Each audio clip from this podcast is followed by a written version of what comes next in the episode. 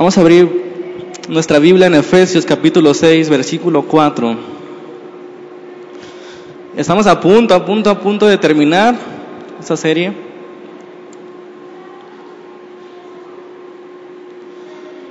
Este sermón es el número 17 y se titula...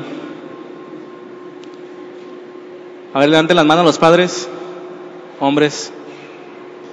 Este sermón se titula Padres, hagan hijos discípulos. ¿Sí escucharon bien? Padres, hagan hijos discípulos. Y el texto es el mismo que venimos viendo hace dos semanas. Dice así, vosotros padres, varones, no provoquen a ira a sus hijos, sino críenlos en disciplina y amonestación del Señor. Y en la semana pasada vimos, aún hace dos semanas, nos dimos cuenta que la disciplina es una cuestión de vida o muerte, que depende de la disciplina si un hijo alcanza o no sabiduría, que depende de la disciplina del padre que los niños puedan tener una madurez. Es responsabilidad de los padres que los hijos alcancen sabiduría. Y la semana pasada vimos cómo disciplinarlos y vimos ocho cosas que deben evitar los padres, ¿se acuerdan? Deben evitarle pedir cosas irrazonables que ellos no pueden hacer. Deben evitar una disciplina que los humille delante de la gente. Deben evitar una disciplina inconsistente, es decir, si le dicen no mientas, que el padre primero se asegure no mentir. Deben evitar el favoritismo en el hogar, como Jacob con José el soñador. Deben evitar el, el exceso de indulgencia, el exceso de disciplina. Y no solamente criticar cuando hacen algo mal, sino también animarlos cuando hacen algo bien. Y por último, evitar el egoísmo, es decir, planearles la vida a sus hijos. No son suyos, son prestados. Amén. Luego, ese es lo que debemos evitar, lo que deben evitar los padres. Pero hay un lado positivo, entonces, ¿cómo van a disciplinar? Y es lo que queremos ver hoy. Y el título es muy ilustrativo. Padres, hagan hijos discípulos. Si lo entendieran, me voy, apagamos y nos vamos. ¿Sale? ¿Sí entienden? Pero bueno, vamos a aprovechar el tiempo, ya que llegaron temprano. Dice el texto, criarlos en disciplina y amonestación del Señor. No quiero que perdamos de vista ya después de 17 sermones el propósito principal del matrimonio, que dijimos que era el núcleo de la familia, el matrimonio, ¿verdad? ¿Cuál es el propósito último del matrimonio? Se los repito, es representar en la tierra el amor fiel al pacto entre Cristo y la iglesia. Ese es el propósito del matrimonio. Si tú te casaste, aunque no lo supiste que era por eso, tú representas el amor de Cristo a la iglesia. ¿Lo representas mal o lo representas bien, verdad? Pero el propósito inicial del matrimonio era ese, anunciar que un día iba a venir Cristo iba a amar a su iglesia y la iglesia se iba a sujetar a Cristo. Pero después hay otro propósito que es el que tiene que ver con nuestro tema. Esa representación del amor del pacto de Cristo a la iglesia es el entorno diseñado por Dios. ¿Para qué? Para hacer hijos discípulos. Yo pregunto, ¿qué habrá de resultado si hay un matrimonio que se somete al diseño de Dios? Que el esposo ame a su esposa como Cristo amó a la iglesia al grado de entregarse hasta la muerte, de sustentarla, etcétera. ¿Qué va a pasar cuando un marido ama hacia una mujer y cuando una mujer se sujeta a su marido como Cristo, como la iglesia se sujeta a Cristo? ¿Qué va a suceder en ese hogar? Se va a crear un entorno, un nido, hablando figurativamente, un nido físico, emocional, moral y espiritual para que se cumpla el otro propósito del matrimonio que es traer hijos al mundo y llevarlos a Cristo.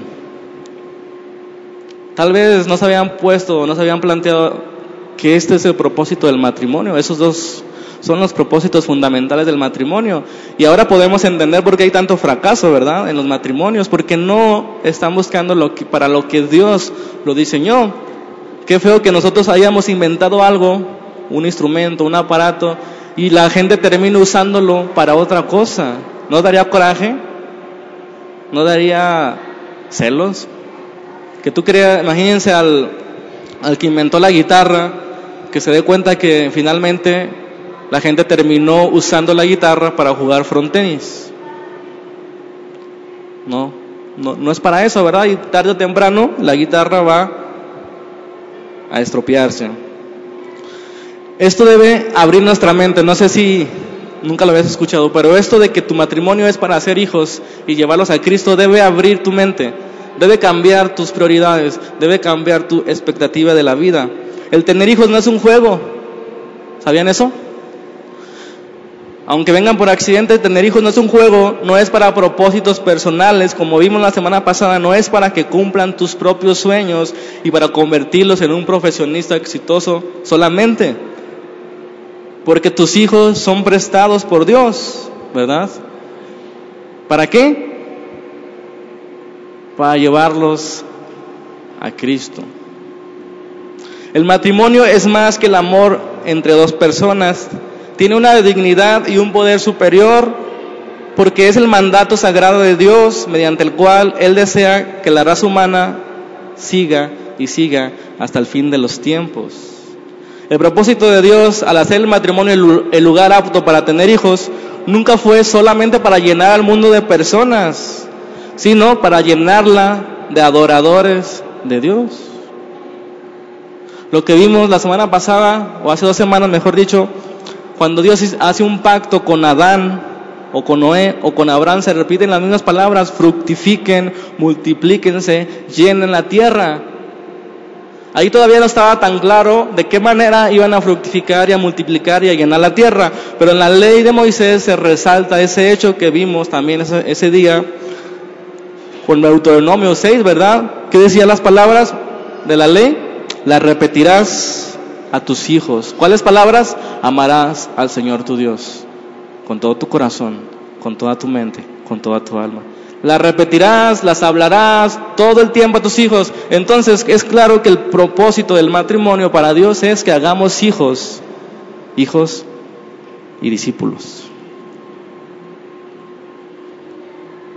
¿Te quedaste con el ojo cuadrado? Pero ¿por qué es tan difícil, verdad, ser padre? Seguimos, la nueva versión internacional dice, en el texto que estamos leyendo de Efesios 6, 4, ustedes padres no hagan enojar a sus hijos, sino críenlos según la disciplina e instrucción del Señor. Eso es importante. ¿Cómo debemos entonces, cómo deben los padres disciplinar o criar, más bien dicho, a los hijos? Según la disciplina e instrucción del Señor. Esto sin duda apunta a ese gran mandamiento, ¿verdad? Estas palabras que yo te mando estarán sobre tu corazón y las repetirás a tus hijos y hablarás de ellas. Esa es la disciplina y la instrucción según Cristo. La idea entonces es formar discípulos adoradores del Dios, del Dios de Israel, del Dios de Abraham, de Isaac y de Jacob, del Dios que nos dejó ese legado, del Dios que envió a Jesucristo y después puso la gran comisión. ¿Cuál era la gran comisión? Ir a ser discípulos. ¿A dónde? A todas las naciones.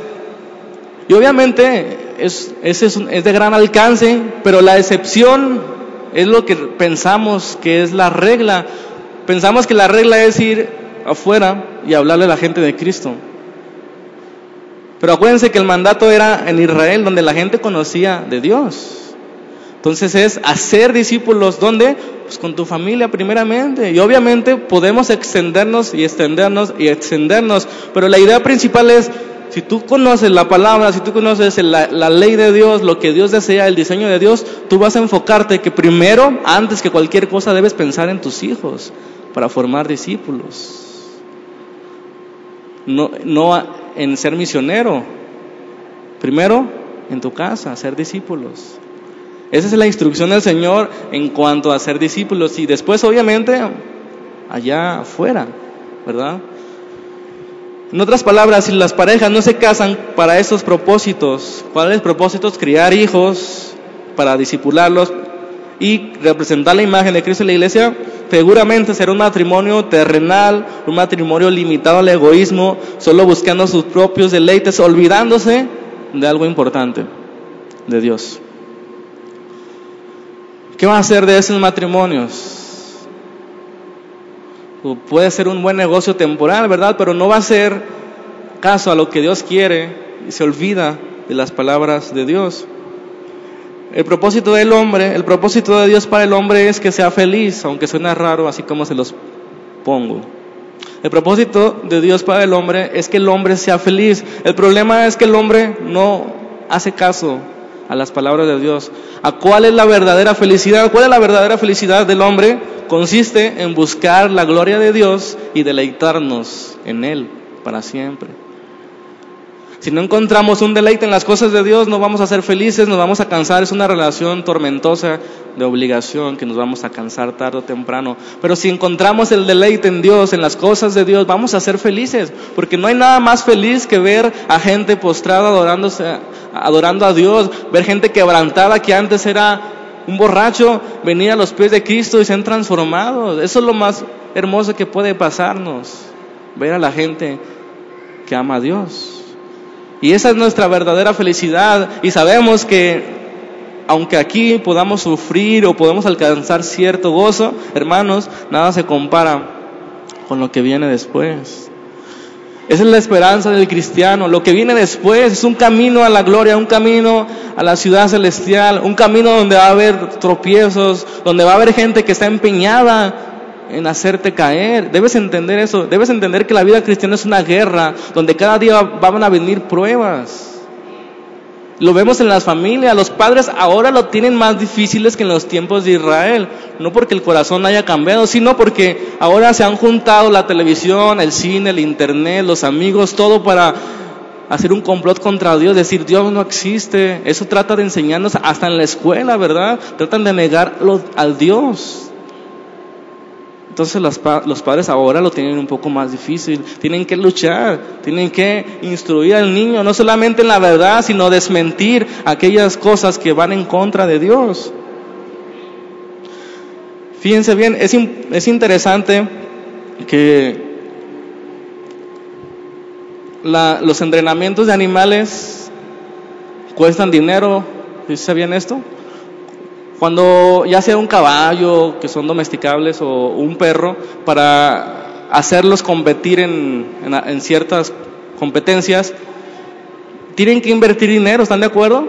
Para disciplinarlos, para que corran, para que se sienten, para que brinquen, para que escuchen al, al, al amo. Tienen que invertir mucho dinero, atención, una buena dieta, ejercicios, un lugar apto para entrenar y hasta para dormir, protegerlos de los peligros, etcétera. La gente que entrena animales gasta dinero, qué bonito, ¿no?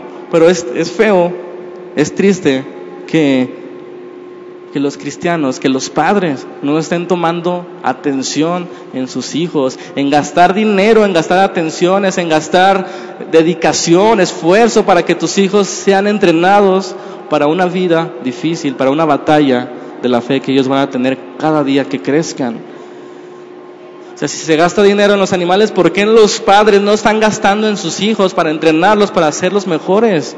Tanto en la vida terrenal como espiritualmente hablando. Hemos fallado, ¿verdad? Han fallado.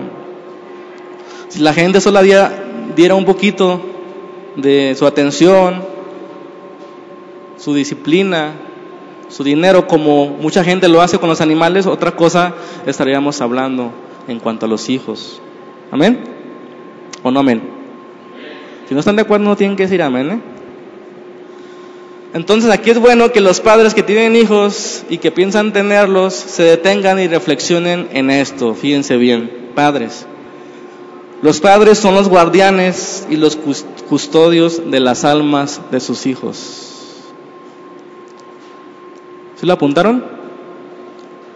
Los padres son los guardianes y los custodios de sus hijos. De las almas de sus hijos, porque una cosa son sus hijos y otra cosa son las almas.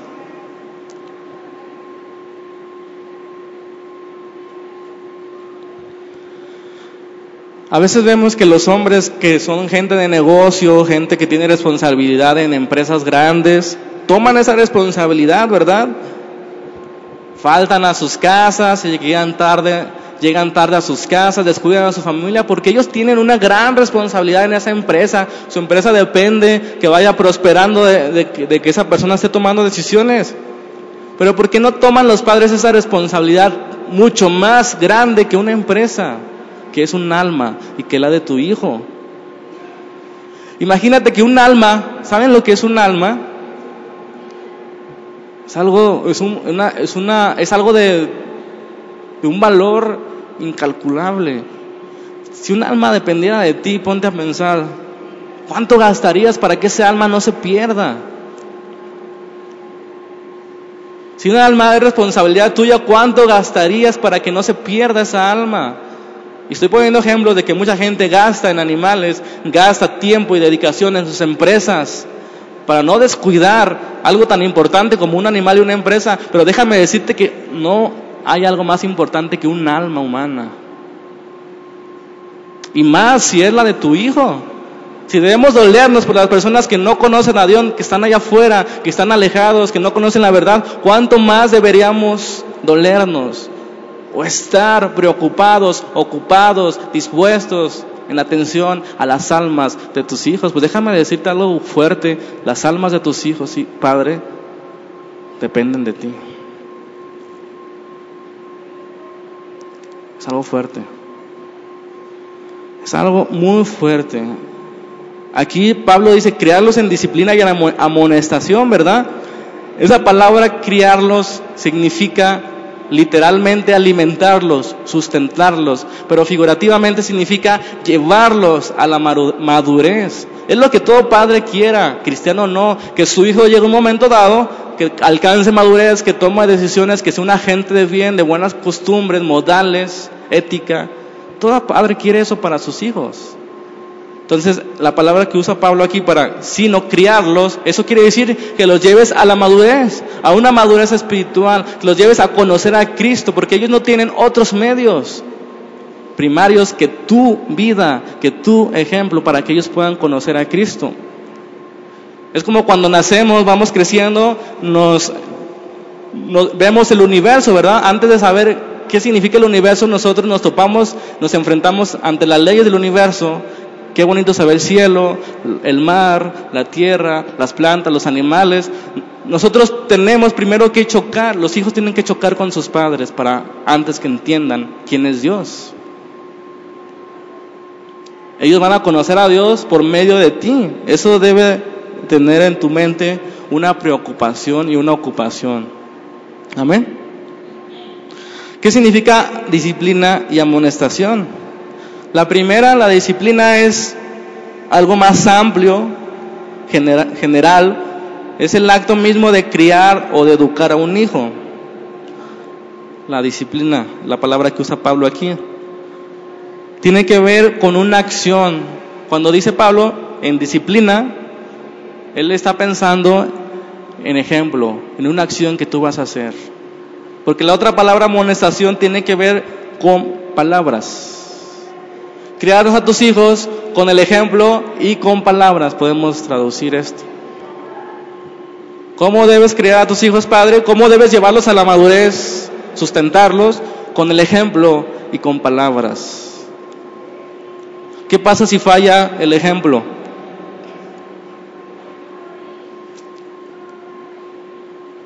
¿Qué pasa si tú quieres criar a tus hijos solo con palabras? ¿Qué sucede? Hijo, ponte a orar. La oración es la arma más poderosa del cristiano. Y nunca oras. Tus hijos se confunden, ¿verdad? Entonces es las dos cosas, lo que vimos la semana pasada.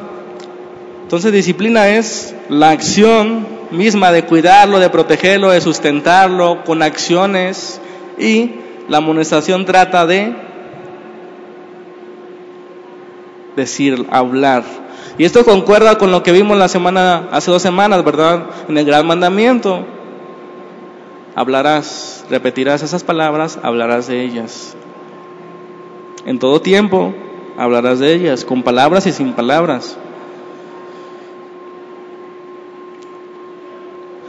Pero finalmente dice ahí el texto, en disciplina y amonestación del Señor.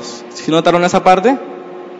Esto último es muy importante para nosotros como cristianos, porque como dije, todos los padres, sean cristianos o no, tienen la intención de que su hijo crezca, que sea honesto, que sea responsable, respetuoso, con moros morales. Sin embargo, los padres cristianos deben enfocarse en la disciplina y amonestación según Dios.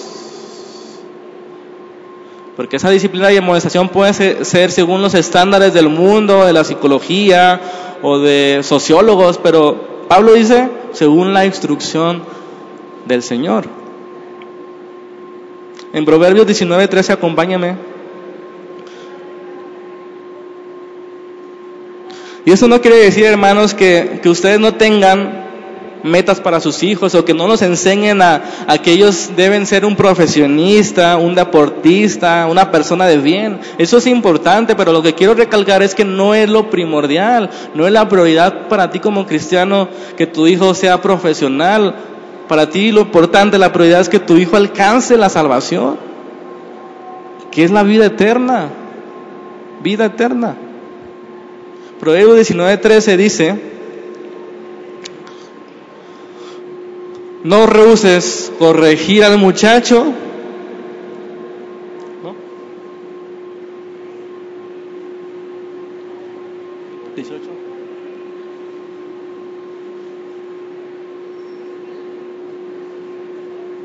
Eso es. No, creo que me. 19, 18, ¿no? Creo que no apunté al versículo. Proverbios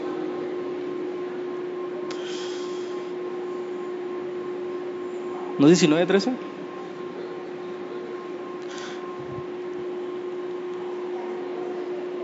¿No? No rehuses. Bueno, se los debo. Lo voy a leer, no, no lo apunté bien. Es un Proverbios y es el versículo 13 y 14. Dice, no rehuses corregir al muchacho, porque si lo castigas con vara, no morirá. Versículo 14, lo castigarás con vara y fíjense bien, librará su alma del Seol. No rehuses castigar al niño, porque si lo castigas, dice, no morirá. Si lo castigas, librarás su alma del Seol. Por eso digo que la primera responsabilidad del Padre que es librar su alma de la muerte, la muerte eterna. Obviamente también la física, ¿verdad? Pero con mayor razón, si tú quieres evitarle a tu hijo que muera en, algún accidente por una negligencia, ¿cuánto más tienes que preocuparte porque conozca a Cristo y tenga vida eterna? Es de suma importancia, hermanos.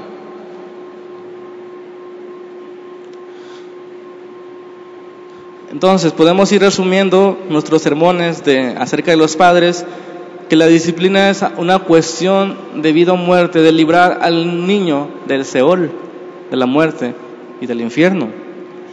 Los padres necesitan corregir a los niños, evitando, como ya vimos, no hacerlos enojar por hacerlo, evitar ciertas cosas que ya vimos la semana pasada. Después aprendimos, hoy estamos aprendiendo cómo aplicar esa disciplina. Y la base que Pablo está tomando siempre en este Efesios 5 y, 6 es en el Antiguo Testamento, es lo que Dios ya dijo, es el diseño primario de Dios. Y vamos a, a leer Deuteronomio 11.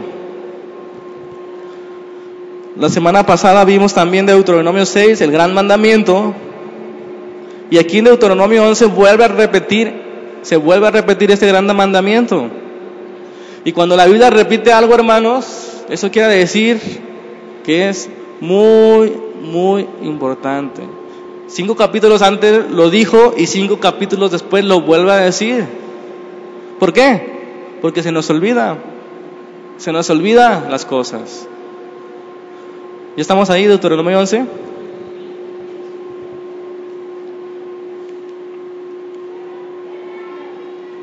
Leemos, dice, por tanto, en el 18, versículo 18 de Deuteronomio 11, por tanto pondréis estas mis palabras en vuestro corazón y en vuestras almas y las ataréis como señal en vuestra mano y serán por frontales en vuestros ojos.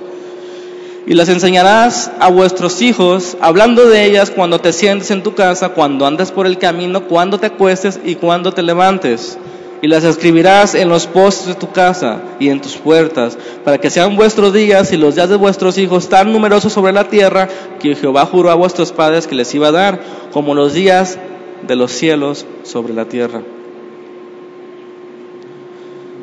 Ok, el proverbios que les debía, ya me ayudaron, es 23, 23, 3 y 14. Si se dan cuenta que es exactamente el mismo mandamiento, el gran mandamiento que encontramos en, en Deuteronomio 6, le enseñarás a vuestros hijos esas palabras. ¿Cuáles palabras? El amarás al Señor tu Dios con toda tu mente, con todas tus fuerzas y con toda tu alma.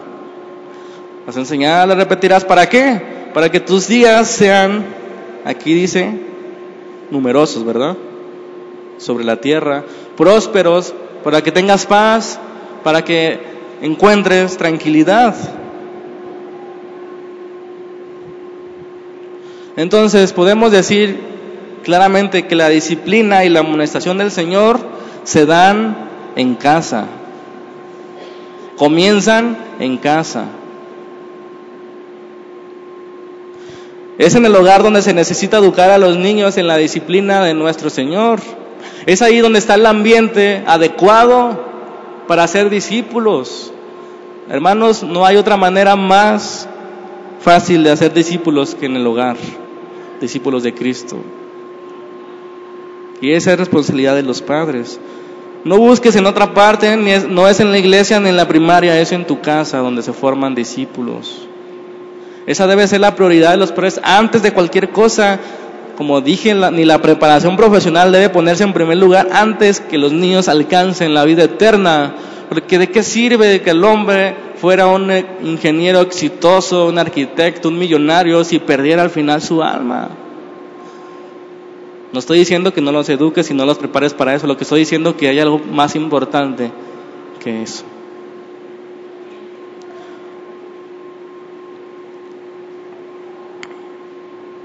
Amén. Y esto es algo fuerte, hermanos. Yo quiero que les quede claro a los papás. Es algo fuerte la responsabilidad que tú tienes sobre tus hijos. Después no, no andes, con todo respeto lo digo llorando, que tu hijo se, se fue. Porque fue tu responsabilidad. Su alma estaba en tus manos. Y es que no hay otra forma mejor de evangelizar que en el hogar. Imagínate cuántas horas y horas y horas tus hijos están a tu disposición. Los hijos te obedecen, los hijos están en tus manos, horas, horas, días, años, muchos años. Por eso decía que es importante corregir desde temprano las escrituras, ¿verdad? Porque va a llegar un momento donde ya no vas a poder. Y estaba en tus manos disciplinarlos, estaba en tus manos evangelizarlos horas y horas en tu disposición para que les, pongas de mil formas el Evangelio de Jesucristo. Por la mañana cuando te levantes, por la noche cuando te acuestes, cuando vayas por el camino y cuando estés en tu casa, con palabras, con ejemplos, con parábolas, con películas, con historias, etcétera y etcétera. Todas esas formas el Padre puede evangelizar a su Hijo. Tú decides. Si lo dejas decidir, vas a coger Dora antes que la Biblia. Y qué triste es que esté viendo cuatro horas Dora y no le leas un versículo. ¿Se dan cuenta dónde empieza el problema? En casa. En casa empieza el problema. Dejar hacer lo que quieren, porque el corazón siempre está inclinado a lo cómodo, a lo fácil, a lo barato, a lo que va en contra de Dios. Pero es cuando el padre debe tomar la determinación, la responsabilidad, debe de conocer que su hijo va a ser necio si lo deja hacer como quiere ser. Imagínense horas y horas que no hemos aprovechado, no han aprovechado los padres para preparar discípulos y después queremos recuperar el tiempo perdido en campañas evangelísticas o en campamentos para jóvenes. ¿Por qué? Porque los padres no hicieron su trabajo. En los tiempos de reforma y de avivamiento no había esas cosas. ¿Por qué? Porque los padres hacían su trabajo con sus hijos, discípulos de Cristo, que amaran al Señor con todas sus fuerzas. No necesitaban entretenerse para amar a Cristo. No digo que esté mal, estoy diciendo que se quiere recuperar un tiempo que no se ha hecho de la mejor forma, día tras día, ejemplo tras ejemplo, palabra tras palabra, exhortación tras exhortación, vara cuando sea necesario. Es ahí, en el lugar, donde se crean verdaderos adoradores que amen a Dios en espíritu y verdad.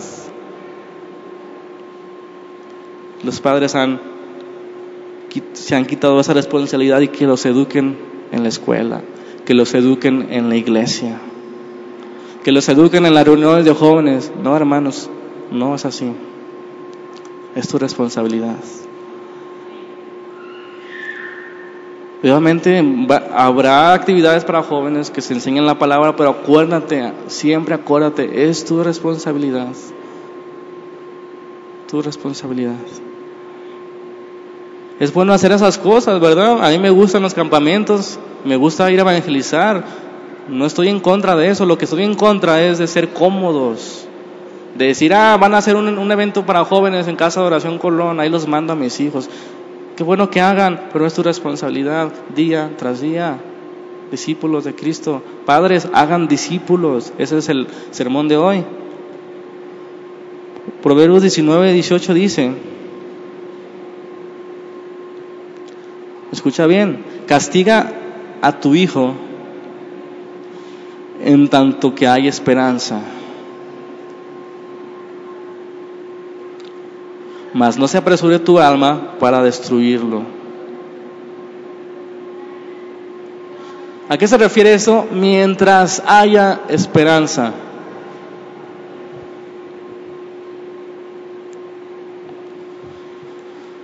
Mientras tu hijo no se va de tu casa, mientras tu hijo no se mete en las drogas, mientras tu hijo no se mete en contra de Dios, mientras haya esperanza, mientras está moldeable, ese es el tiempo para que tú castigues a tu hijo, lo disciplines en amonestación y disciplina del Señor.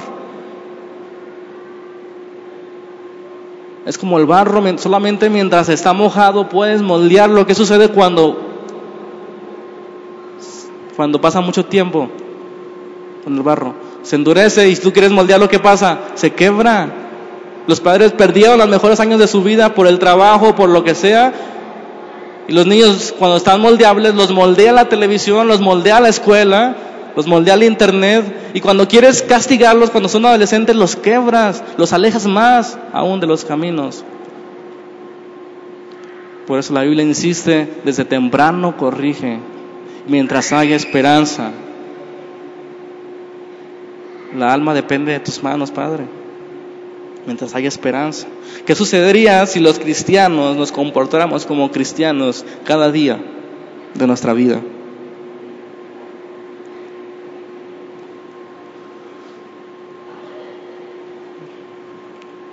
¿Qué pasaría si cada cristiano fuera lleno del Espíritu en todo momento?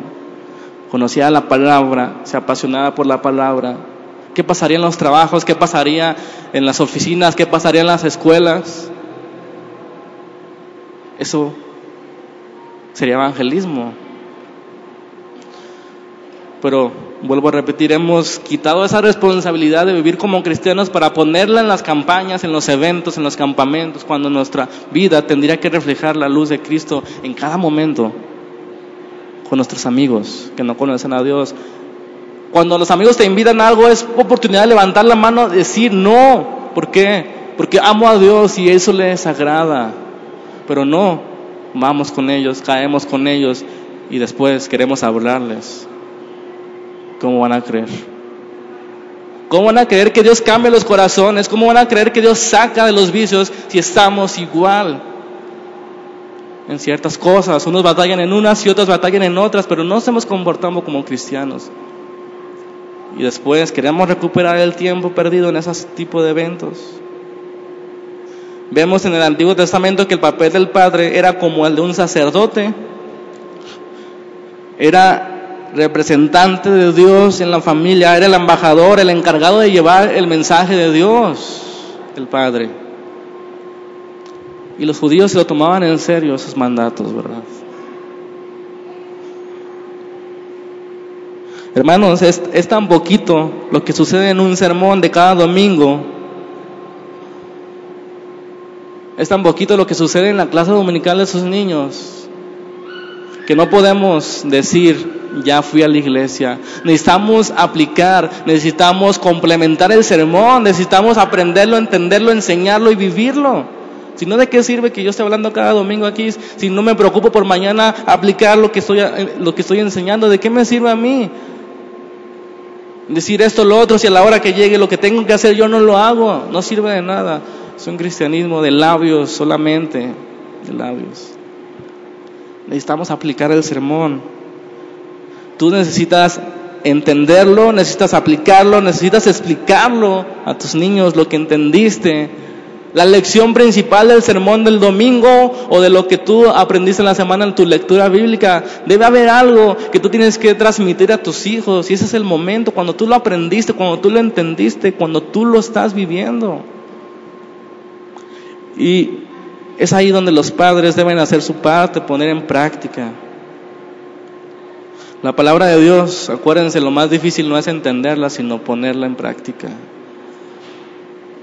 Porque, porque siempre nos está exhortando, siempre nos está retando a ir más y más. Yo creo que por eso no leemos la Biblia, porque sabemos que si la leemos más, vamos a ser más expuestos a nuestro pecado, a nuestra comodidad, a nuestra tibieza y ligereza. Por eso a veces mejor, no, no voy a leer la Biblia. Nos hacemos así como que no, no quiero escuchar sermones. Porque bien sabemos que Dios nos habla en la Biblia. Y no queremos a veces escucharle, porque sabemos que andamos en malos pasos, porque sabemos que la luz siempre resplandecerá cuando nos acercamos y nuestras obras son malas a veces. No queremos acercarnos.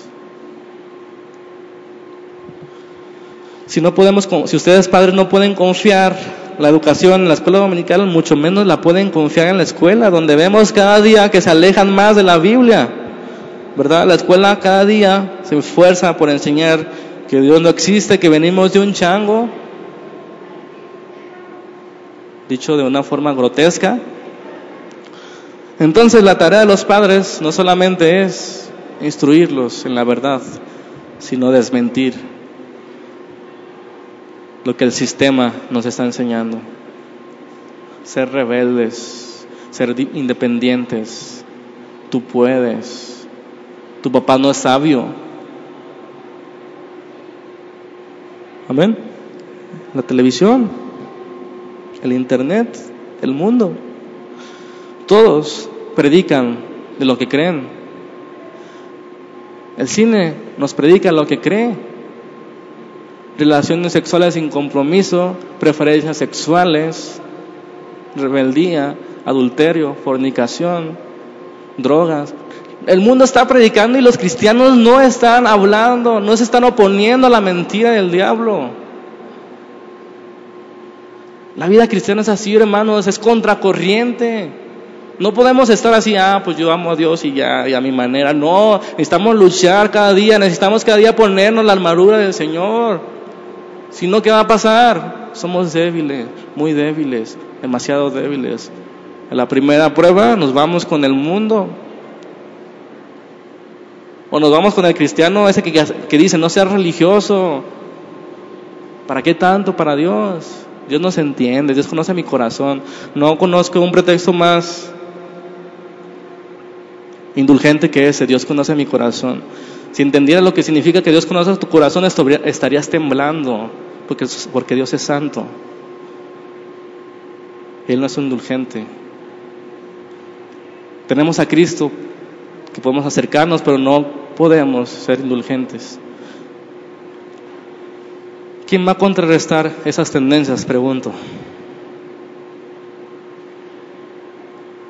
¿Quién va a contrarrestar lo que los niños ven en Internet? ¿Cuánto tiempo en Internet le das a los niños?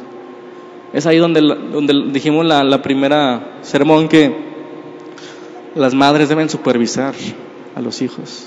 No importa que te digan chismosa, ¿qué te importa que te diga eso tu niño? Tu hijo no sabe más que tú, tu hijo no sabe más que Dios. ¿Qué te importa que diga que tiene que tener previsión? Tú debes educarlo mientras haya esperanza, porque después será demasiado tarde, muy tarde. Pero papá, todos mis amigos tienen la computadora en mi cuarto y a mí qué me importa que tus amigos tengan eso. Yo necesito saber lo que estás viendo. Después puede ser demasiado tarde las cosas. Necesitamos escuchar a Dios, necesitamos contrarrestar eso. Y ustedes, padres, son los encargados de llevar a discípulos a Cristo. Discípulos con convicciones fuertes, que amen a Dios, que se deleiten. Es importante reconocer y poner atención a cada cosa que Dios nos dice a los, a los padres. Resulta que somos muy olvidadizos, ¿verdad? Y Dios nos ordena no solamente que comprendamos la ley y que la obedezcamos, sino también, fíjense bien, que pongamos una señal en los postes de la casa. ¿Qué significa eso? Eso es muy interesante. Pon por obras, ama al Señor tu Dios, habla de esas palabras, repítelas y ponlas por señal en la casa. ¿Por qué? Porque se nos olvida. Qué bonito sermón, qué bonito sermón, qué bonito congreso, qué bonito seminario. Y pasa una semana y se te baja y se te olvida. Ponla ahí una señal, la lección del, del, sermón, ¿cuál es? Voy a hacer discípulos en casa. Padres que hacen discípulos. Mi, mi, responsabilidad primaria es hacer discípulos, lo que sea, algo que no se te olvide, que lo estés viendo todos los días. Y tu familia sepan eso. Hijos, es mi responsabilidad, yo no me puedo arriesgar. No me puedo arriesgar a que tú más grande te vayas al camino chueco, al camino ancho, al camino amplio, al camino cómodo, al camino que te ofrece todo, pero la paga del pecado es la muerte. Yo no me puedo arriesgar, hijo, es mi responsabilidad. Padre, tómala, recuérdala, vívela. Si se te olvida, ponla ahí, en los postes de tu casa, en el refrigerador, en, en la televisión. No se te olvide. Amén. Deuteronomio 6:20 nos dice,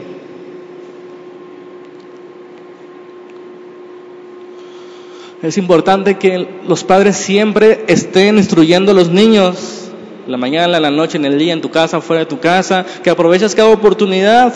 Una oportunidad se da cuando los hijos hacen preguntas difíciles, ¿verdad? Los hijos preguntan y tú no estás preparado para responder las preguntas. Preguntas quién creó a Dios y no sabes.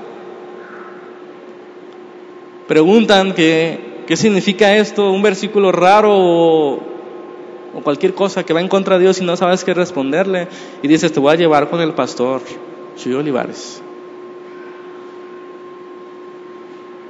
6.20.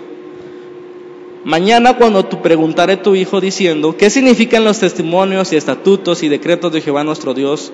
Nos mandó. Entonces dirás a tu hijo, nosotros éramos siervos del faraón en Egipto y Jehová nos sacó de Egipto con mano poderosa. Jehová hizo señales y milagros grandes y terribles en Egipto sobre faraón y sobre toda su casa delante de nuestros ojos y nos sacó de allá para traernos y darnos la tierra que juró a nuestros padres. Y nos mandó Jehová que cumplamos todos estos estatutos y que temamos a Jehová nuestro Dios para que nos vaya bien todos los días y para que no nos para que nos conserve la vida como hasta hoy.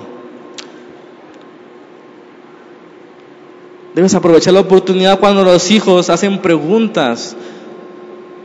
¿Qué es ser cristiano? Ellos deben ver una convicción en ti. Debe ver un gozo en tu vida.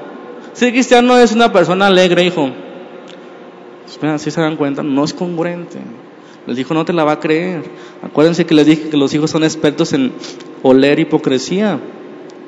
Preguntas como, papá, ¿por qué tú no fumas? Papá, ¿por qué no te emborrachas? ¿O por qué mi mamá no va al baile? Qué hermosas preguntas que implican que tus hijos ven la diferencia entre tu familia y las demás. Qué hermosas preguntas. ¿Por qué tú no dices malas palabras, papá? Debes ahí estar preparado cuando tu hijo te empiece a preguntar estas cosas. Es una hermosa oportunidad para hablarle más acerca de Dios abiertamente, de su ley, de, Jesucristo y la salvación, del Espíritu Santo y el nuevo corazón. Es el momento donde tú dices, hijo, somos iguales que ellos, pero el Espíritu Santo está vive en nosotros ahora. Jesucristo nos salvó por, por su gracia, por su sangre. Dios nos reconcilió. Ese es el momento que con palabras sencillas tú le explicas a tus hijos qué está sucediendo porque eres diferente. Que no eres perfecto, pero que estás creciendo. Pero lo triste es que los niños no ven esa diferencia. Qué triste, ¿no? Debes ser inteligente en saber cómo llevarlos a que les guste leer, hablarles del cristianismo. Tal vez, es, tal vez no, les, no les vas a poner a leer toda la Biblia, ¿verdad? Porque no la van a entender a los 5, 7, 10 años. Imagínate leyendo Levítico un niño de 7, 10 años. Si sabes, pues ponlo a leer para que le expliques, pero si no sabes, ¿qué es el día de la expiación, papá? ¿Por qué mataban a los animalitos inocentes, papi? No van a entender. Dice Martín Lloyd Jones, recomienda guiar a sus hijos en, en buenas biografías, ¿verdad? De cristianos, que les interesarán de diferentes maneras, que darán entender lo que es el cristianismo vivido, lo que fueron capaces de hacer esas personas por el amor a Cristo. Eso les despertará su interés. Cosas que a lo mejor no van a entender en Apocalipsis o en el Levítico. Pero no, prefieren poner a Barney y sus amigos y, esas cosas que, no digo que esté mal, pero tanto tiempo en eso. Si los dejas en tus manos, dejas a tus hijos en las manos de Dora. Y no digo que no les enseñe a contar. Lo que estoy tratando de decirte, hermano, que tu responsabilidad es instruirlo en el camino del Señor. Eso no es el camino del Señor. Sí, déjalo ver esas cosas, pero también enséñale que no toda la vida es morada como Barney, que la vida es difícil, que va a crecer, que hay dificultades, que lo más importante es salvar el alma. Ese es el punto de lo que estoy tratando de decir. Encaminarlo de una manera sabia. Cada vez que coman juntos y surjan preguntas, aprovechar la oportunidad, que te vean bendecir los alimentos, que te vean la importancia que le das a la oración que vea la importancia que das en tus decisiones a, decirle a Dios, ayúdame a dirigir, a, decidir esta cosa, que ellos vean lo que significa Dios para ti, cuánto lo amas. Eso es tu trabajo. En otras palabras, debemos vivir el cristianismo. Amén. Debemos vivir el cristianismo porque los niños piensan que el cristianismo es algo insípido, algo aburrido, algo odioso, algo fanático. ¿Por qué piensan eso? Porque es lo que tú estás viviendo. Debemos vivir el cristianismo. Si, somos, si lo vivimos, si somos llenos del Espíritu, estaremos construyendo un hogar, un nido diseñado para ser discípulos. Los niños serán convencidos por el Espíritu Santo que viven sus padres. Tendrán la certeza de que Dios existe, que transforma personas, que tienen promesas y esperanzas después de esta vida. Vivir como cristianos es darle la impresión a los niños que no hay nada mejor que ser cristiano. Tu hijo se da cuenta por tu convicción que no hay algo mejor que ser cristiano. No solamente es decirlo, hijo, no hay nada mejor que ser cristiano. Vívelo, créetelo, cree esa verdad, que no hay nada mejor, que no pudo habernos pasarnos algo mejor que conocer a Cristo, que tener relación con el Espíritu Santo. Ser cristiano es maravilloso. ¿Lo creemos? ¿Creemos que hay algo mejor que ser cristiano? Ellos ven en ti si hay gozo en tu fe, si te emociona ir a la iglesia, cantar alabanzas y escuchar la palabra con mansedumbre. Ellos se dan cuenta de eso, más que nadie. O se dan cuenta de que vienes a la iglesia enfadado en la oración, te duermes en la predicación y batallas para levantarte temprano y llegar. Ellos lo ven. Ellos lo ven.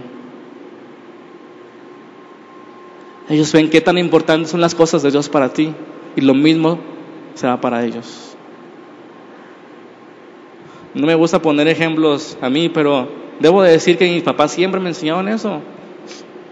No había posibilidad alguna de que faltáramos, ni de llegar tarde, ninguna. No había. Y a pesar de eso, a pesar de, que tuve un tiempo de rebeldía, pregúntame cuántas veces he faltado a mi vida en la iglesia. Porque mi papá me enseñó que era importante estar aquí. Que mi papá me importaron que eso era amar a Dios. No sé cuándo fue la última vez que falté a la iglesia y eso se lo debo a mis padres. Ahora soy el pastor y no puedo faltar. Pero fueron muchos años en los que ni siquiera yo podía, ¿cómo se dice la palabra? No me acuerdo. La palabra. Ni siquiera podía insinuar que quería faltar ese día. Ni siquiera podía insinuar, papá, ¿y si hoy descansamos porque me siento mal o me siento... No. Pero lo que les digo, ellos me enseñaron a amar a Dios. Porque si no hubiera enseñado eso, yo me hubiera cansado, ¿no? De, ir temprano cada domingo, de llegar más temprano que todo el mundo. Eso me, me hubiera cansado. Pero ellos hicieron un discípulo. Y es lo que tú debes hacer, Padre, un discípulo que cuando crezca no se mueva, no sea parte del camino, al contrario, busque más y más, sea pastor, sea líder de alabanza, sea evangelista, sea profeta. Tú debes preparar eso. Depende de ti. Depende de ti cuántos sus hijos se gocen en la iglesia. No de una forma legalista o formalista, tu testimonio no debe ser forzado, sino que debes vivir, debes vivir que eres esclavo por amor de Jesucristo. No simplemente esclavo, esclavo por amor de Jesucristo. No debes forzar tus palabras, debes vivir tus palabras. Yo amo estar en la iglesia, que se note, que tus hijos se noten. Yo amo estar ahí en la presencia de Dios. Yo disfruto su presencia. Hay paz, hay gozo, hay plenitud. Yo lo disfruto el cristianismo y tus hijos se van a dar cuenta y te van a creer y los vas a convencer y vas a ser discípulos de Cristo. Haz esto mientras haya esperanza.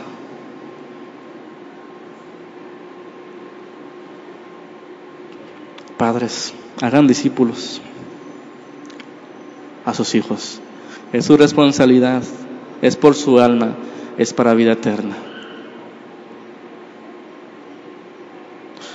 No te regocijes que los demonios se sujeten o que prediques el Evangelio a todas las naciones. Antes bien, primeramente asegúrate que tus hijos conozcan al Señor Jesucristo, que su corazón se ha convertido al Dios que tanto dices amar. no se te olvide, porque se va a terminar la serie de la familia y después se te va a olvidar. No se te olvide. Haz lo que quieras la forma que te halles para que no se te olvide, pero que no se te olvide que tu hijo es tu discípulo, que depende de ti su alma, porque después será demasiado tarde la muerte física o espiritual. Amén. Que Dios nos ayude porque realmente no es fácil. No es fácil. No estoy diciendo que es fácil. Pero con la ayuda de Dios, siendo llenos del Espíritu Santo, llenándonos de su palabra, buscando dirección a Dios por la oración, hermanos, esto debe suceder, esto debe suceder en las familias llenas del Espíritu. Hijos llenos del Espíritu, hijos obedientes, hijos que admiren a su papá, hijos que digan, yo quiero ser como mi padre. Amén. Hijos que se gocen, hijos que quiero ir a la iglesia, quiero ir a la iglesia, quiero que sea domingo. Depende de ti. Eso. Amén. Señor, te damos gracias por esta tarde, Padre, por la palabra, por la exhortación que nos das, por la oportunidad tan grande, el privilegio tan grande que das a los padres de tener esa responsabilidad de un alma, de llevarla a tus pies, de que te conozcan a ti, Señor, que sean transformados por el Evangelio predicado de mil formas en sus casas, por la mañana, por la noche, por la tarde, con tu vida, con ejemplo, con parábolas, con películas. Señor, da la sabiduría a los padres para poder guiar a sus hijos, no de una manera formal, sino de una manera experimental, que ellos puedan entender que Dios es real en la vida, que Dios es real, que Él nos ama y que lo amamos y que nos transforma y que nos llena de gozo y que no hay nada mejor que ser cristiano, Señor. Da sabiduría a los padres, por favor, para que puedan educar a sus hijos, para que puedan criarlos en disciplina y amonestación según Cristo, según la instrucción de nuestro Señor. No permitas que sus hijos se aparten, Señor, porque la guerra no es contra carne ni sangre, sino contra las potestades que quieren decir que Dios no existe, que no es importante, que pueden ir a Él cuando estén grandes. No deje, Señor, que esas filosofías ataquen a las familias cristianas, sino que los padres tomen la responsabilidad de sacerdotes de su hogar y puedan llevar a sus familias, puedan crear ese nido emocional responsable de espiritualidad, Señor, para que los niños sean convertidos. Señor, te lo pedimos. Necesitamos de ti en las familias cristianas. Que tú seas el centro, que tú seas lo primero, que tú seas nuestra única verdad, que tú seas nuestro Señor en cada área, Señor. Bendice, a mis hermanos, Padre, que puedan tomar esas palabras, guardarlas en su corazón, que puedan pegarlas en los postes de su casa para que no olviden, que nunca olviden que sus hijos son sus discípulos, que de ellos depende hacer hijos sabios o hijos necios. Ponemos en tus manos, Señor, a las familias y te damos gracias. Amén.